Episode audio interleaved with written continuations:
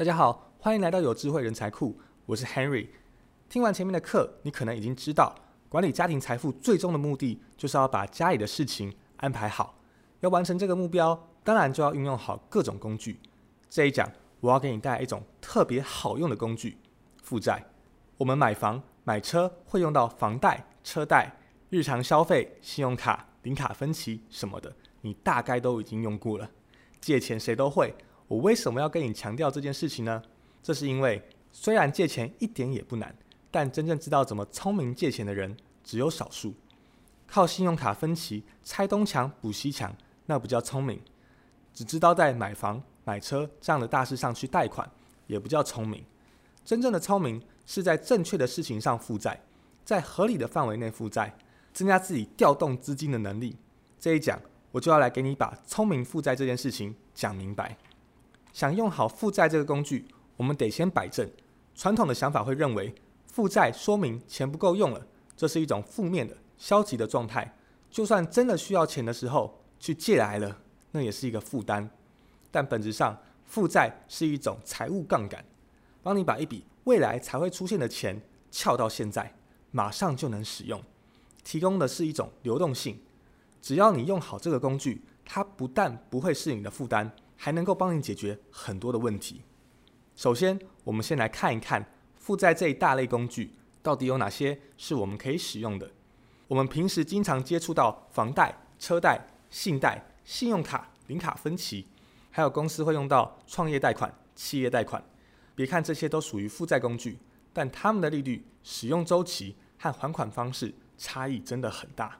像信用卡这样的信用贷款，还有零卡分期这样的消费贷款。都属于短期工具，利率相对会比较高。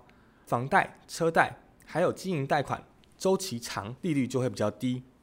而有些需要抵押物，所以他们各自应用的场景都不一样。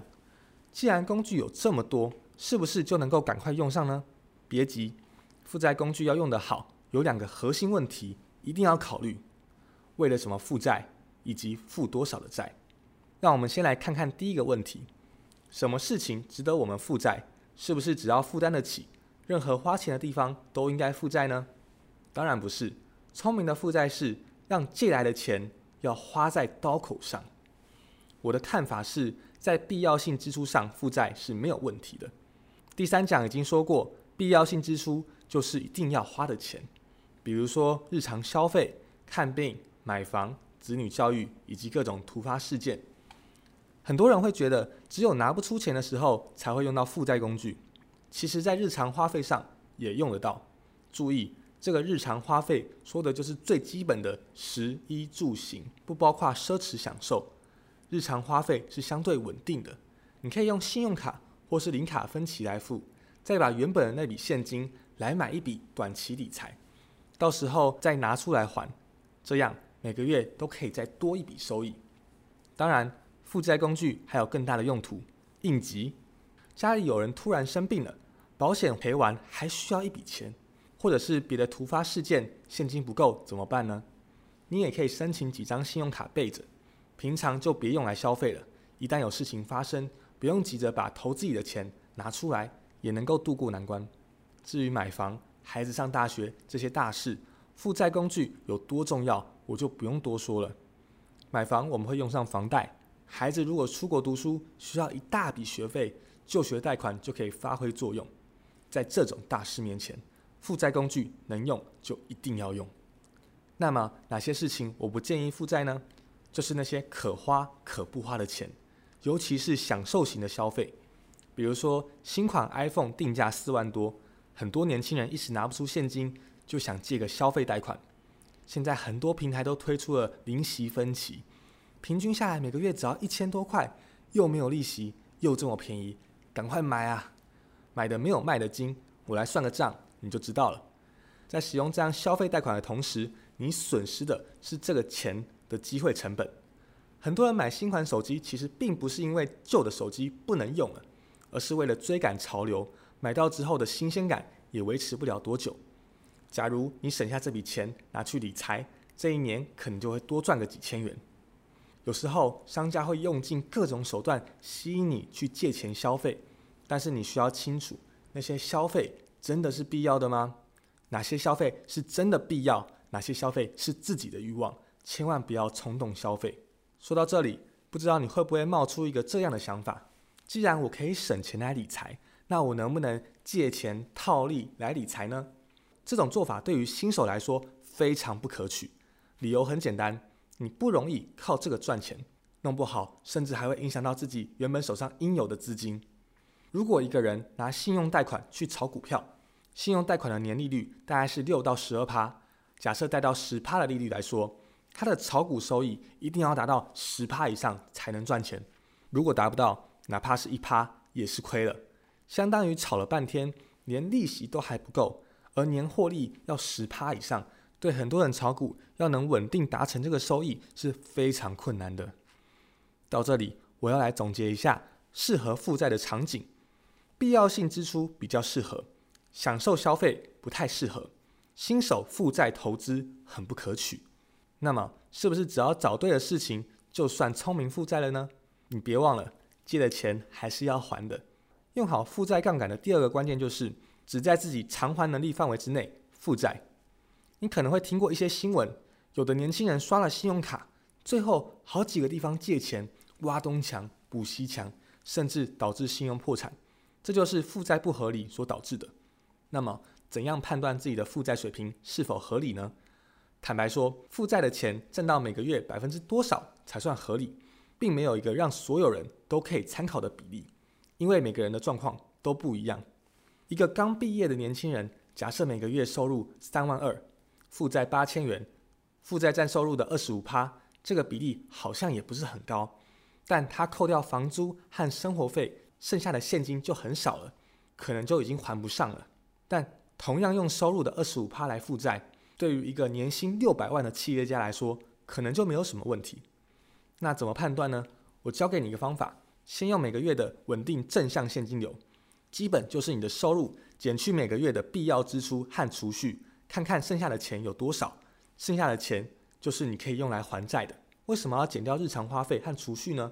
如果没有算上储蓄，全部拿去还债了，家里就会存不了钱。如果没有算上日常花费，那就更严重了，日常生活都有可能会受到影响。很多人只会看自己的薪水够不够，就贷了一大笔钱，等到真的要还的时候，每个月都捉襟见肘，非常的狼狈。如果每个月要还的本息加起来可以被剩下的钱覆盖，那就没有问题。如果覆盖不了，就需要调整。举一个例子，假设一个家庭每个月收入是十万元。扣掉固定支出和储蓄，还剩五万元。这个家庭每个月要还房贷两万元，信用卡五千元，加起来两万五，剩下的五万元能够完全覆盖，这个就非常好。如果每个月要还的钱超过了五万块，收入又没有增加，就得减少支出了。万一哪个月还不了钱，信用就会受到影响。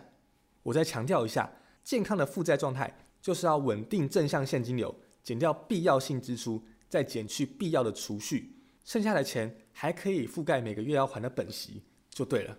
如果你的收入只能覆盖利息，还不了本，就很容易进入一个财务亚健康的状态。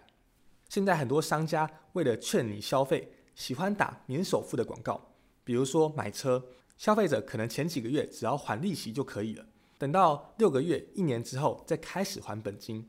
假设有一辆九十万元的车，前半年只要每个月缴两千元的利息就能开走。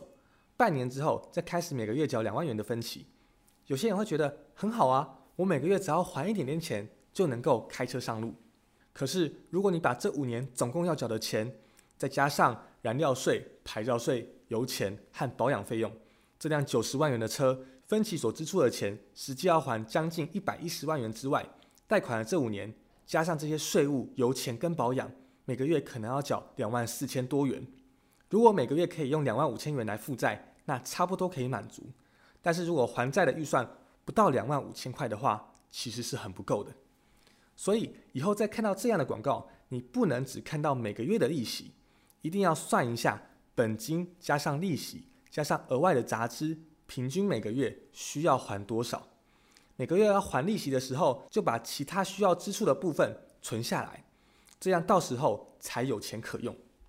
而且。人总是会对自己未来的收入过度乐观，要是没有算清楚本息，进一步去消费、去负债，这就更危险了。等到要还钱的那一天，钱不够怎么办？